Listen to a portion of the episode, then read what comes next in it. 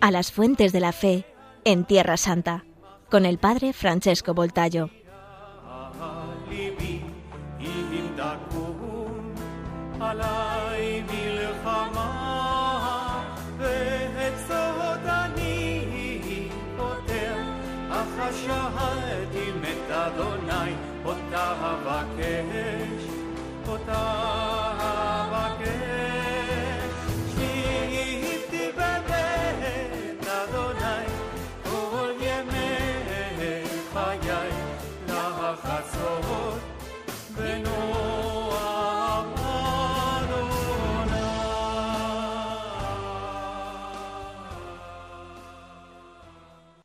Amigos de Radio María España, eh, antes de todo quisiera eh, hacerle mis mejores deseos por este tiempo de Navidad, este año nuevo, que sea de verdad un año nuevo en el Señor, en el signo también de la Santa Virgen María.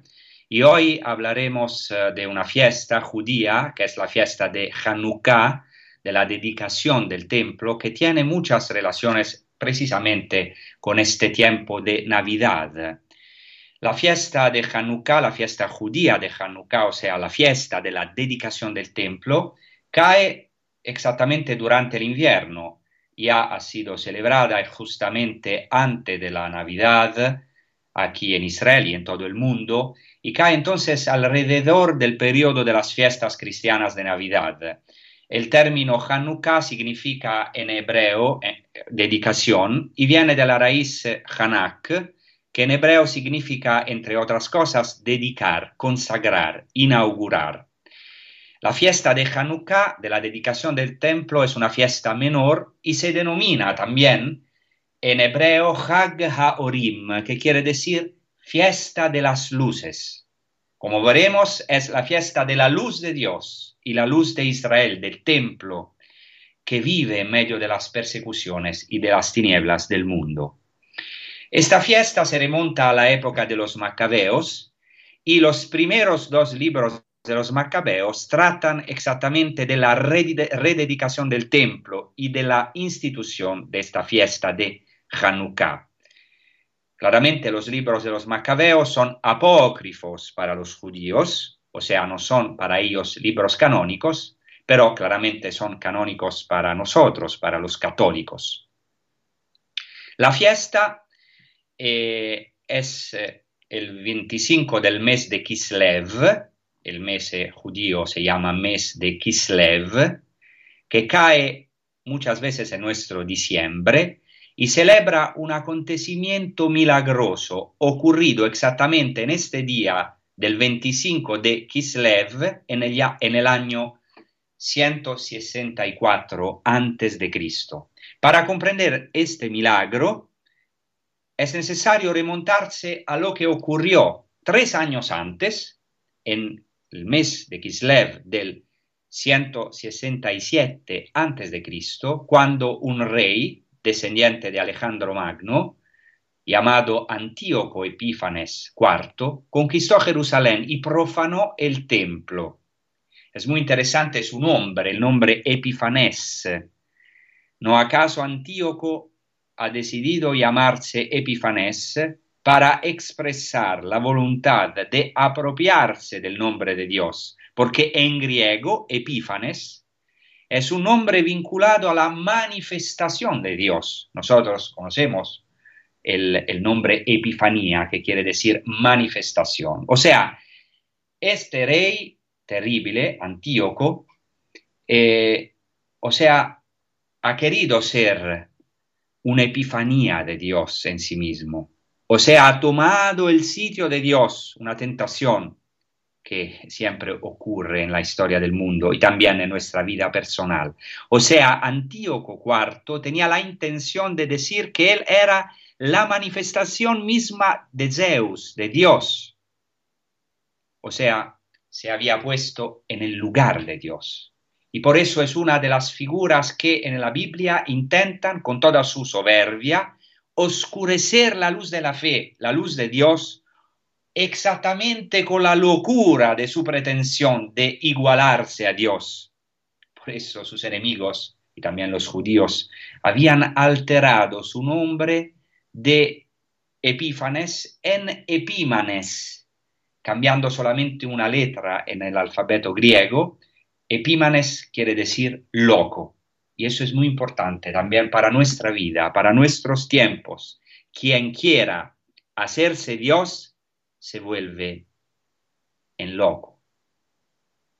Entonces, el 25 de Kislev del año 1067 a.C., este rey entró con arrogancia en el templo de Jerusalén, lo profanó y lo saqueó, robando también el candelabro de las luces que estaba colocado en el templo, el santo candelabro que en hebreo se llama menorá, que tenía siete brazos, era totalmente de oro y tenía una altura de metro y medio y constituía uno de los tesoros más preciosos del templo y, eso es muy importante, brillaba como dicen los judíos, con luz perpetua, Nertamid, era el Nertamid, la luz perpetua, delante del santo, delante de Dios mismo, porque el templo era claramente eh, la presencia de Dios mismo en medio de su pueblo, en medio del mundo, en Jerusalén, en el santo de los santos.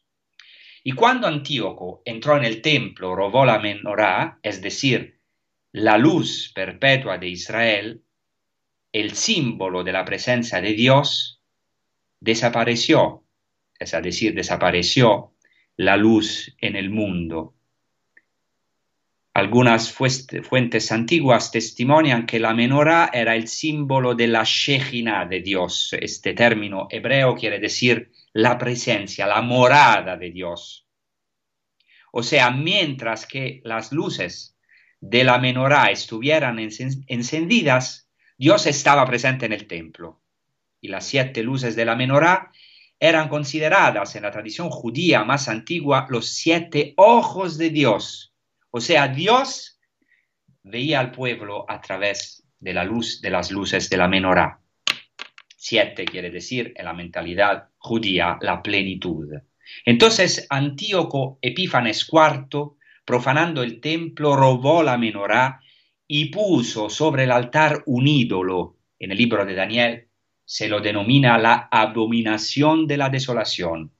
Y la historia se repite.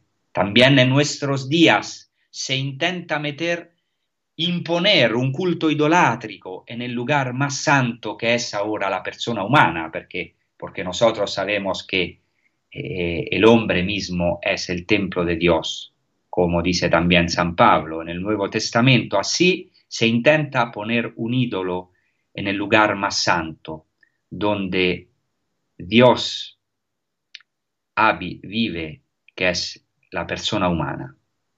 Y precisamente en esta situación surgen los macabeos, llamados por Dios para recuperar el templo de Jerusalén. Y después de tres años, en el mismo mes de Kislev, Dios les da la gracia de reconquistar el templo, que se consagra nuevamente.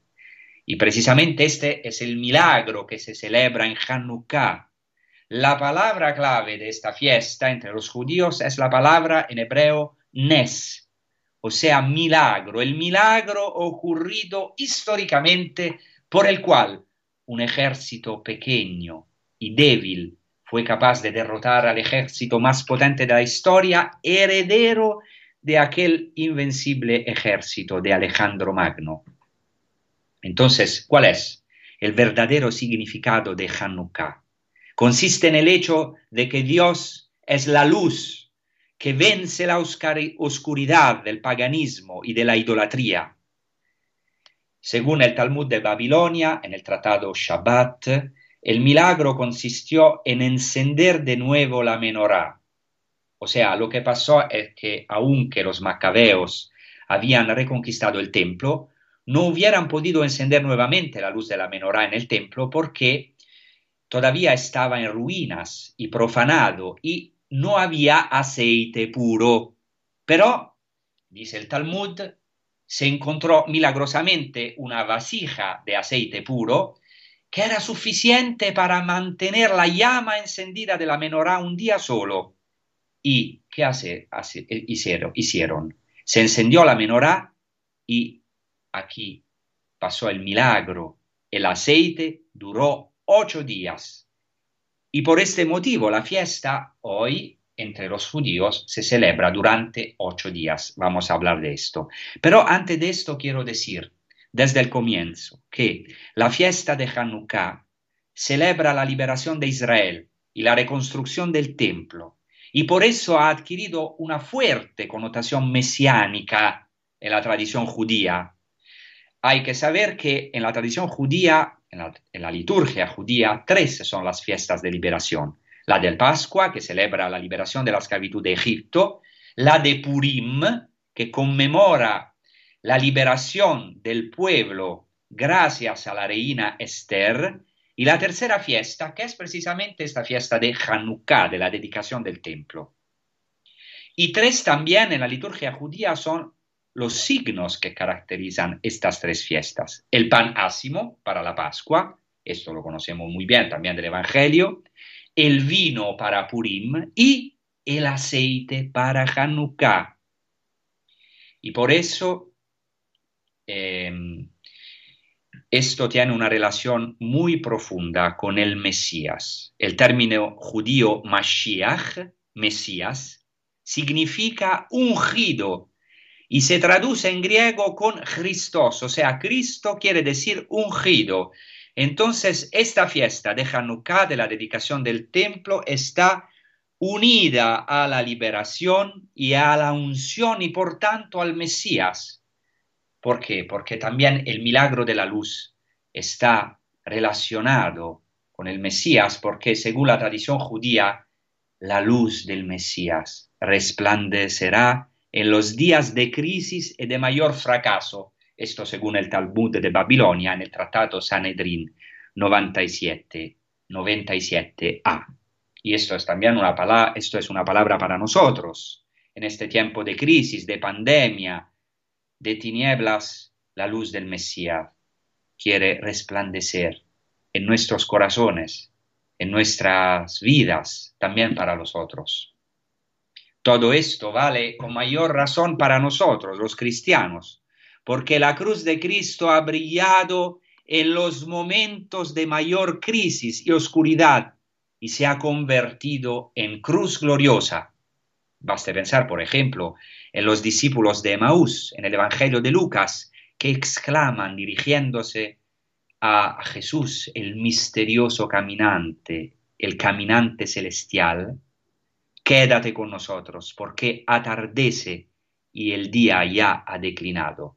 Y justo en ese momento oscuro de fracaso y de crisis surge una nueva luz, la luz del Mesías que triunfa sobre las tinieblas. En los dos libros de los Macabeos se describe así de modo maravilloso la purificación del templo. Y aunque, como ya he dicho, los judíos para los judíos los dos libros de los macabeos no son canónicos, o sea, no son palabra de Dios, pero ellos también históricamente siempre hacen referencia a estos dos libros, aunque no sean canónicos, para hablar de la Hanukkah. Y la Hanukkah es describida de modo maravilloso en estos dos libros de los macabeos, que son un tesoro para nosotros.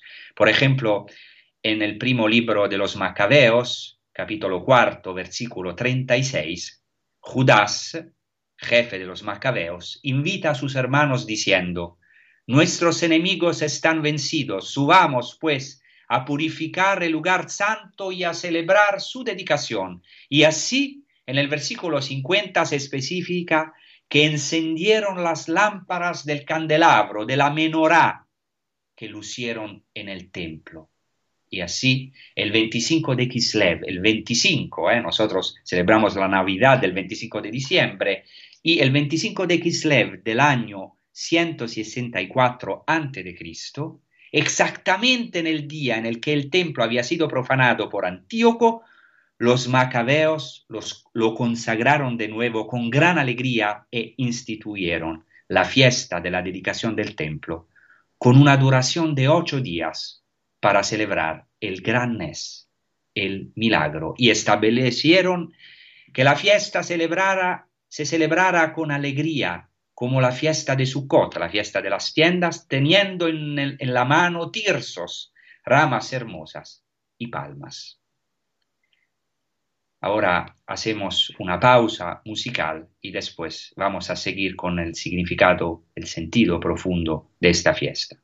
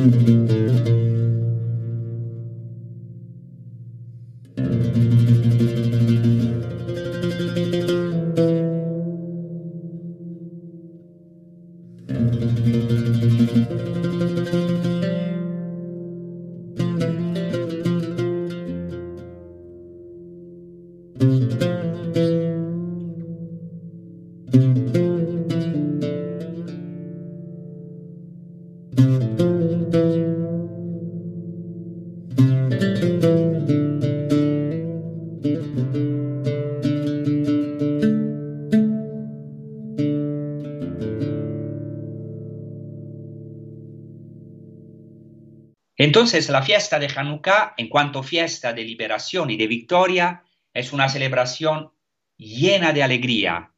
En ella es obligatorio alegrarse. Y en la liturgia de Hanukkah hoy, en la liturgia judía, se lee el Salmo 30, que canta por la tarde visita de lágrimas, por la mañana gritos de alborozo.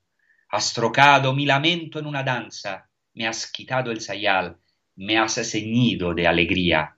Y en el tiempo de Hanukkah, efectivamente, está prohibido hacer discursos fúnebres y se intercambian regalos, como en la Navidad cristiana.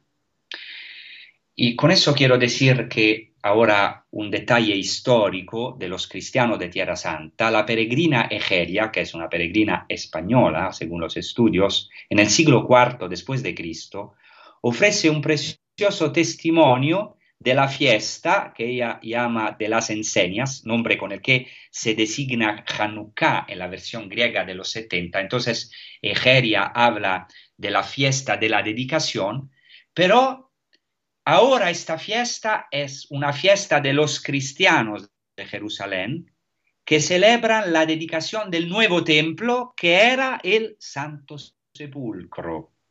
O sea, aquí podemos ver cómo esta fiesta judía pasa a los cristianos, que habían unido espontáneamente la fiesta judía de Hanukkah o la dedicación del templo de los judíos a la dedicación del Santo Sepulcro.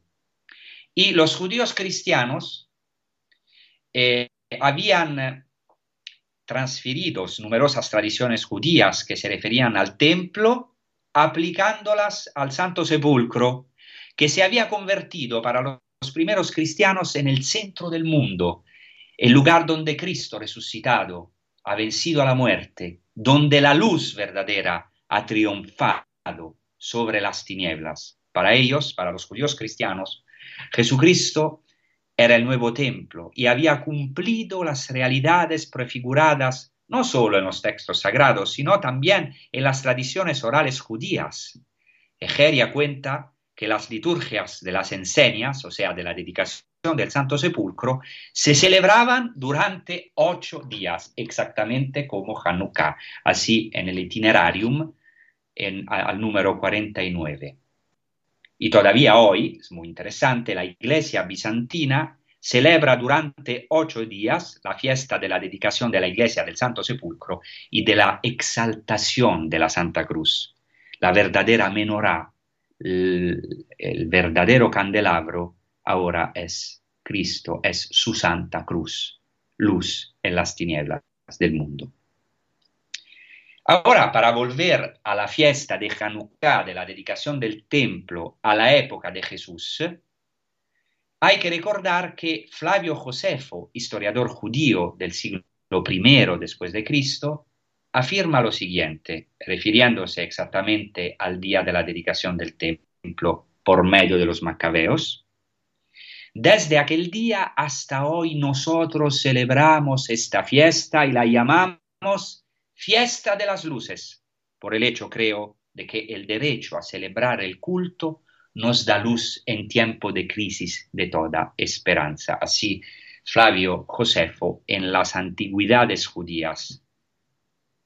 Entonces, esto es muy interesante. En el tiempo de Jesús, la fiesta de Hanukkah simbolizaba la luz que resplandece en los tiempos de crisis, la posibilidad de celebrar la liturgia, de celebrar a Dios como luz en la, en la noche del mundo. Por eso, en tiempos de Jesús y de Flavio Josefo, la fiesta debía ser muy popular. También por razones evidentes, porque en aquel tiempo, en el tiempo de Jesús, otro ejército pagano, fuerte y arrogante como el de Antíoco, el de los romanos, había sometido Tierra Santa. Esta fuerza militar de la misma forma que aquella había pisoteado y profanado el templo, la morada de Dios. Sabemos efectivamente que en el año 63 a.C., Pompeyo Magno había entrado en el templo y lo había profanado. Y los romanos empezaron una serie de injusticias terribles contra de los judíos. Por ejemplo, habían puesto las insignias del ejército romano en el interior del templo y no hay que olvidar que en tiempo de Jesús la legión fretensis, la, legión número 10 fretensis establecida en Ciro, Palestina, en Tierra Santa, tenía como símbolo un jabalí, o sea, el, el animal impuro por excelencia entre los judíos, el cerdo. Por este motivo, la fiesta de la dedicación del templo se celebraría con mucho vigor en los tiempos de Jesús, especialmente entre los zelotas, como lo testifica la frase de Flavio Josefo citada ahora.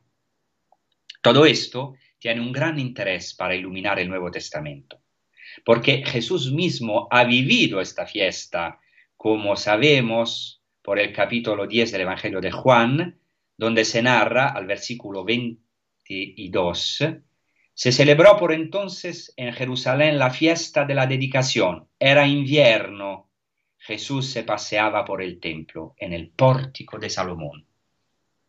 Es un poquito curioso el hecho de que Juan tenga que precisar que era invierno, ya que Ningún judío podía ignorar este detalle. Sin duda, la precisión del evangelista indica que sus destinatarios son cristianos provenientes del paganismo. Es muy interesante, sin embargo, que Jesús se encuentra en Jerusalén en el templo justo en esta fiesta, donde el templo, como hemos visto, tenía un papel central. Además, no hay que olvidar otro detalle. Jesús estaba paseando, se utiliza el verbo griego peripatein, bajo el pórtico en griego stoa de Salomón. Es muy interesante porque Jesús es presentado por el evangelista como el verdadero filósofo, porque pasea los filósofos peripatéticos, eh, son claramente muy famosos, eh, vienen del verbo peripatein, el mismo verbo que se utiliza en el Evangelio, y paseaban bajo los pórticos, los stoa, las stoa, de donde viene el nombre estoicos. Entonces Jesús es presentado como la sabiduría, la sofía por excelencia. En segundo lugar, el pórtico de Salomón se encontraba en el lado oriental del templo y era el lugar iluminado y calentado por el sol hasta la tarde, era invierno. Y aunque a diferencia de las tres fiestas de peregrinación no hubiera ningún mandado de subir a Jerusalén, en ocasión, con ocasión de la fiesta de Hanukkah, Jesús se dirige en el templo para cumplir con la fiesta y hacer aquí una revelación importantísima y impresionante. En el tiempo de Jesús el templo representaba el centro de la tierra, el ombligo del mundo, y no solamente eso, sino también la puerta del cielo y el lugar de la morada de Dios. Era el axis mundi, el lugar de contacto entre la tierra y el cielo. Por eso el templo estaba recubierto de una enorme carga simbólica en el tiempo de Jesús y hasta hoy entre los judíos. Y por eso otro paso del Evangelio de Juan eh, narra el episodio de la purificación del templo que realizó Jesús. Está narrado también en los Evangelios sinópticos. En Juan 2, a los versículos 15 y 16, Jesús purifica, podemos decir, consagra nuevamente o purifica el templo, porque expulsa a los mercaderes fuera del templo y ordena, no hagáis de la casa de mi padre un mercado. Esto es una tentación recurrente del hombre y puede ser también nuestra tentación, hacer de la vida religiosa, de la cosa más santa, del templo, un mercado, un negocio, usar a Dios para nuestro interés. Esta es en el fondo una profanación del templo y Jesús, podemos decir, consagra de nuevo el, el templo y de esta forma cumple con celo su dedicación, realizada en el, pasado, en el pasado por los macabeos, como hemos visto. Podemos decir entonces que Jesucristo es un celota, pero no en el sentido político, sino en el sentido profundamente espiritual, tanto que sus discípulos, viendo el signo que realiza, se acuerdan de que está escrito, el celo por tu casa me devorará. Jesús con este celo del Padre consagra de nuevo y purifica el templo y después de esta purificación afirma, destruid este santuario y en tres días lo levantaré. Sabemos que los judíos le replicaron, 46 años se han tardado en construir este santuario y tú lo vas a levantar en tres días. Y es sabido que en tiempos de Jesús todavía el templo estaba en construcción. El Evangelio precisa pero que Jesús hablaba del santuario de su cuerpo. Entonces Jesús es el nuevo templo. Este templo, nuevamente consagrado, es el mismo Jesucristo, el Mesías, que viene así a cumplir todas las realidades del Antiguo Testamento y hace de la iglesia su templo. A la luz de todo esto podemos comprender ahora lo que se narra en Juan al capítulo 10. Mientras Jesús durante la fiesta de Hanukkah, paseaba por el templo bajo el pórtico de Salomón, los judíos le rodean y le dicen, ¿hasta cuándo vas a tenernos en vilo? Si tú eres el Cristo, dínoslo abiertamente. Se utiliza literalmente la palabra griega parresía, abiertamente, con libertad. Buscan al Mesías y Jesús les responde, ya os lo he dicho, pero no me creéis. Las obras que hago en nombre de mi Padre son las que dan testimonio de mí. Y a continuación Jesús hace una de las revelaciones más impresionantes sobre su identidad. Yo, yo y el Padre somos uno. Y claramente los judíos lo acusan de blasfemia y quieren lapidarlo. Y Jesús eh, responde a esta acusación con las siguientes palabras. No está escrito en vuestra ley, yo he dicho, dioses sois, si llama dioses a aquellos a quienes se dirigió la palabra de Dios, y no puede fallar la escritura, a aquel a quien el Padre ha santificado y enviado al mundo, ¿cómo le decís que blasfema por haber dicho, yo soy hijo de Dios?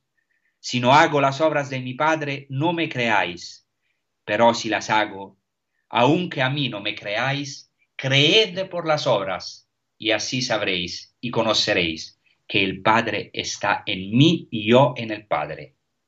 ¿Qué quiere decir esto? Quiere decir que las palabras de Jesús se iluminan a la luz de la fiesta de Hanukkah. Y no es una casualidad que el evangelista Juan manifieste que fueron pronunciadas exactamente en dicha ocasión de la Hanukkah. ¿Por qué? Porque Jesús afirma que ha sido consagrado por el Padre y lo afirma justo en la celebración de la consagración del templo. Y él celebra la nueva consagración y lo hace en su interior, en su mismo cuerpo. Ahora quiero interrumpir esta catequesis sobre la dedicación del templo para dar un mensaje muy importante, un mensaje de gran agradecimiento a Radio María España que está haciendo una obra maravillosa de misión, de evangelización y de amor hacia el hombre, y eh, que, como sabemos, se sustenta con las oraciones y también eh, con los bienes materiales, como sabemos, y aquí claramente tenemos que subrayar la generosidad eh, de mucha gente que sustenta Radio María con sus oraciones y no solamente con sus oraciones. Entonces, ahora quiero que escuchamos un mensaje muy importante de parte del director de Radio María eh, en este tiempo de Navidad,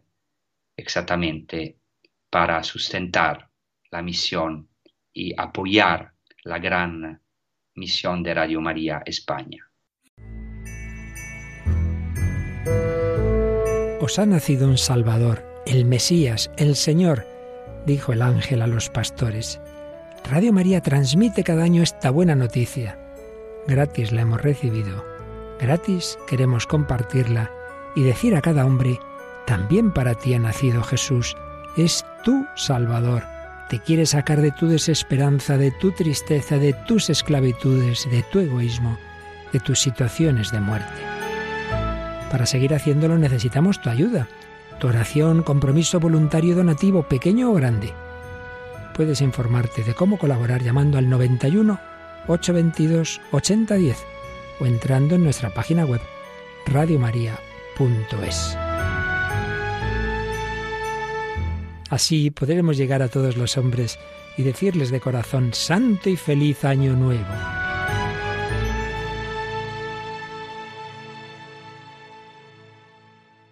Bien, queridos eh, amigos, podemos seguir con eh, esta fiesta de Hanukkah y como he dicho en la primera parte de la transmisión, eh, uno de los nombres de Hanukkah es fiesta de las luces, en hebreo Hag Haorim.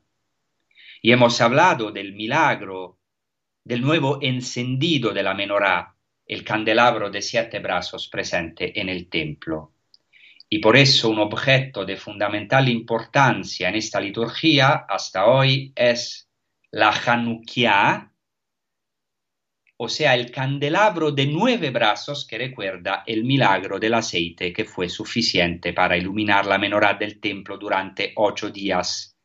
La Hanukkah tiene nueve brazos. ¿Por qué?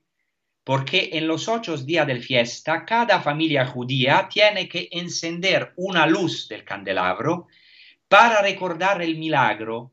Entonces, ocho días de fiesta, ocho luces Y el noveno brazo puesto en el centro es la luz llamada Shamash. Es muy importante esta luz, porque Shamash en hebreo quiere decir diácono, siervo. Y esta novena luz sirve para encender las otras luces. Y podemos decir que Cristo ha cumplido también esta realidad. Jesús, Jesús es el verdadero siervo ha encendido las lámparas de nuestra vida. Más aún, ha encendido las lámparas que son los cristianos, que somos nosotros, dándoles la nueva luz de la gracia. Los judíos, por tanto, durante los ocho días de la fiesta encienden las luces de la Hanukkah, que recuerda exactamente la menorá del templo. Y según el Talmud, en el tratado Shabbat, la Hanukkah se tiene que poner en la puerta o cerca de una ventana porque todos tienen que ver la luz de este candelabro, o sea, la luz de Dios que ha vencido la oscuridad de las tinieblas y del paganismo. Y cada día, como he dicho, se enciende una luz pronunciando una bendición y entonando cantos de fiesta. En el siglo I después de Cristo, eh, sabemos que eh, había dos tradiciones distintas sobre la forma de encender las luces de la fiesta. Eh, y aquí hay una disputa entre los dos rabinos más importantes de aquel tiempo, Shammai y Hillel. Hoy, hoy se sigue la opinión del segundo rabino de Hillel, cuya tesis ha prevalecido sobre Shammai, o sea, hay que encender una luz cada día cuando empezase a oscurecer, hasta que al final de los ocho días estuvieran todas encendidas. Claramente las bendiciones para encender las luces las pronuncian los hombres, aunque a las mujeres y a los hijos se les permite hacerlo también. Y en algunos lugares encima es la mujer la que tiene esta misión, de la misma forma que lo hace en el Shabbat, en el sábado, donde siempre, siempre, siempre las mujeres que tiene que encender las luces del sábado. ¿Por qué? Porque dicen los rabinos que como la mujer, Eva, la primera mujer, fue la primera en quitar la luz del mundo por el pecado, así también será la primera, la mujer será la primera en devolver la luz del Mesías al mundo. Y sabemos que para nosotros la salvación de Dios ha venido a través de una mujer, de María, que ha devuelto la luz al mundo, acogiendo en su seno al santo y por eso es invocada con el título de Arca de la Alianza. Por eso Juan Bautista en el seno de Isabel exulta, danza ante la Virgen María que lleva al Salvador, porque David danzó delante del Arca de la Alianza. Entonces, hay que ahora entrar en el final de nuestra transmisión en el simbolismo muy profundo de la menorá del templo y del candelabro. El libro del eclesiástico compara la belleza del rostro de una mujer, hemos hablado de la mujer, con la menorá. Y dice así, lámpara que brilla en sagrado candelabro es la hermosura de un rostro sobre un cuerpo esbelto. Aquí encontramos una referencia clara a las luces de la menorá que se convierten en símbolo de los ojos. En el Targum Pseudo Jonatán de Éxodo 39-37 las siete luces de la menorá se corresponden a los siete planetas que giran en el firmamento día y noche, o sea, hay también un simbolismo cósmico de la menorá. Y en otro Targum, las siete luces del candelabro se comparan con los justos que iluminan al mundo con sus méritos. Los justos, los santos, son como estrellas para los judíos. En otro Targum, el Targum Pseudo Jonatán, en Levítico 24, el resplandor de las luces de la menorá son un testimonio para el mundo de que la Shekhinah divina, la morada divina, reside en Israel. Estas luces tienen que brillar día y noche, siempre, porque son un símbolo de la presencia de Dios en el templo. En el libro de Zacarías hay un texto que los judíos proclaman justamente en la liturgia de Hanukkah donde se narra que el profeta ve un candelabro, una menorá todo de oro, que con unas ampollas en su vértice, que tienen unas ampollas en su vértice, siete lámparas, con dos olivos, uno a su izquierda y otro a su derecha. ¿Y cuál es la interpretación que da el libro del profeta Zacarías? La da en Zacarías 4:6 no por el valor ni por la fuerza, sino solo por mi espíritu. Y a continuación se explica que las siete lámparas de la menorá son los ojos del Señor que recorren toda la tierra. Entonces, las siete luces de la menorá simbolizan a los ojos de Dios, su vista plena y infinita, y como veremos en el Apocalipsis, se convertirán en el símbolo de la plenitud del Espíritu de Dios. Y esto podemos también verlo cumplido en Jesucristo, que, como dice el Evangelio de Juan 8:12, es la luz del mundo. Y Él cumple la realidad prefigurada en la menorá del templo. Él es el shamash, o sea, el siervo del Señor, o sea, esta luz que enciende todas las otras luces. Entonces Jesucristo ha cumplido el papel simbolizado por el shamash de la menorá Jesucristo es la lámpara puesta sobre el candelabro, sobre la menorá y sobre el monte, como él mismo dice en el Sermón de la Montaña. Él ha iluminado al mundo, a nosotros, con su luz, para que los que crean en Él puedan convertirse en la luz del mundo y lámparas sobre el candelabro. El capítulo noveno del Evangelio de Juan nos presenta a Jesús que cura al ciego de nacimiento y se manifiesta como luz. En el capítulo siguiente está en el templo para la fiesta de la dedicación. Entonces, el Evangelio de Juan muestra de esta forma que Jesús es la verdadera menorá, la luz misma de Dios, el rostro del Padre. Y el libro del Apocalipsis empieza, no por casualidad, con la visión de las siete menorot, de los siete de los siete candelabros de oro y del Hijo del Hombre Jesucristo revestido como sumo sacerdote en el medio de las menorot. Y Dios, Jesucristo mismo explica la visión a Juan. Las siete menorot son las siete iglesias. Entonces, en el libro del Apocalipsis, Cristo es la luz y la iglesia es la menorá y en Apocalipsis 4, 5, Juan ve siete lámparas encendidas delante del trono divino, el nuevo templo, que son símbolo de los siete espíritus de Dios, de los siete espíritus de Dios, que después, en el Apocalipsis, al capítulo quinto, se asocian a los siete ojos del Cordero, porque se dice que son los siete espíritus de Dios enviados a toda la tierra y así se recupera el simbolismo de las luces de la menorá que hemos visto en el profeta Zacarías. Las luces de la menorá del templo celeste son la plenitud del Espíritu Santo. Podemos así terminar con la conclusión del libro del Apocalipsis que presenta la nueva Jerusalén donde la Nueva Jerusalén no necesita ni de sol ni de luna que la alumbren, porque la ilumina la gloria de Dios y su lámpara es el Cordero. La nueva menorá, la menorá del Nuevo Testamento es el Cordero, es Jesucristo que ilumina la Nueva Jerusalén, que ilumina el templo. Y en el Sermón de la Montaña Jesús proclama, vosotros sois la luz del mundo.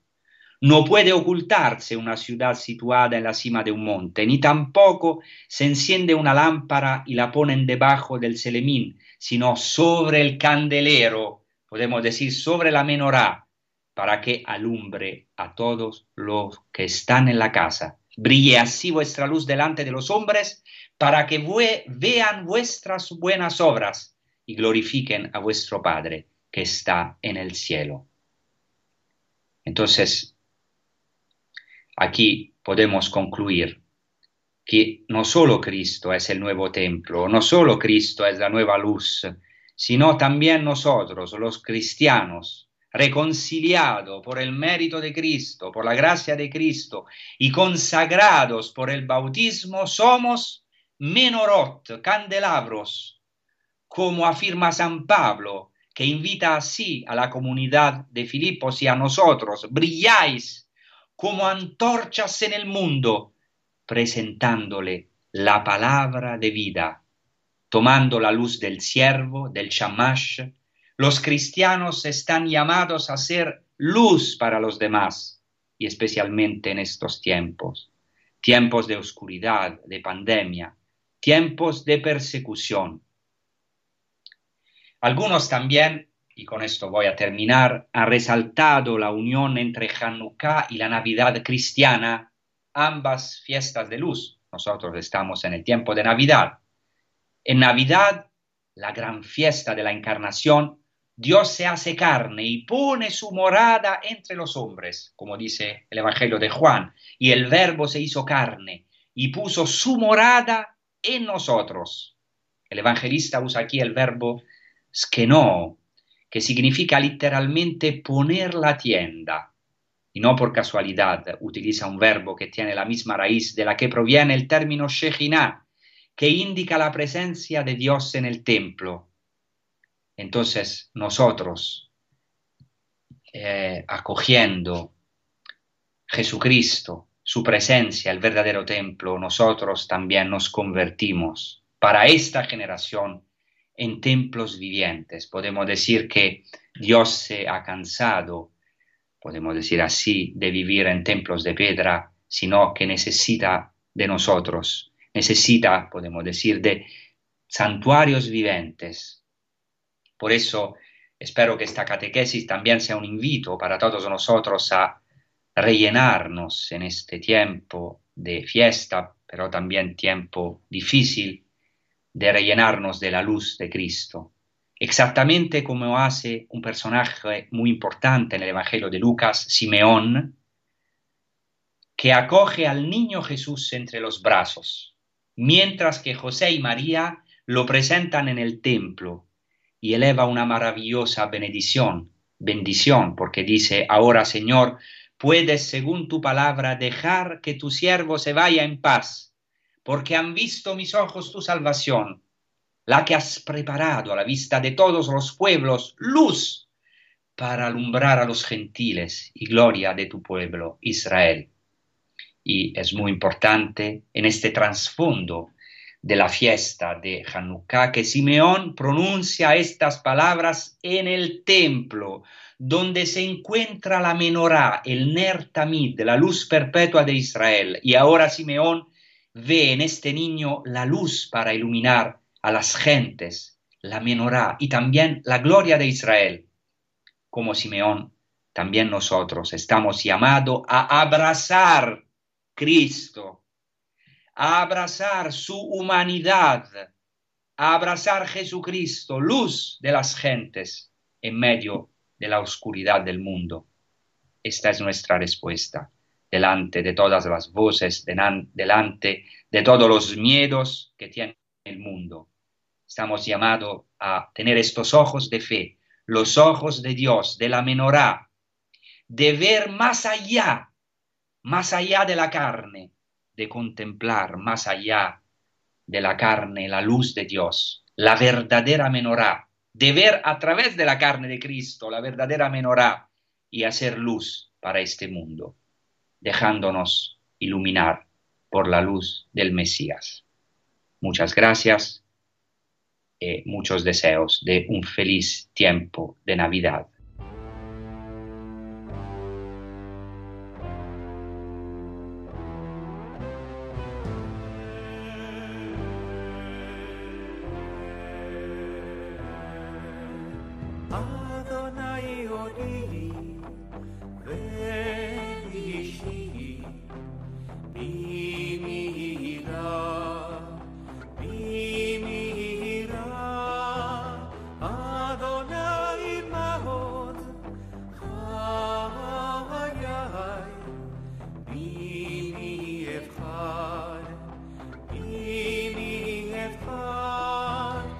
Así finaliza en Radio María a las fuentes de la fe en Tierra Santa con el Padre Francesco Voltayo.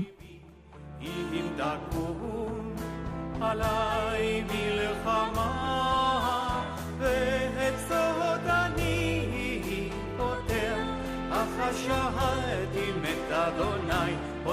לחצות ונור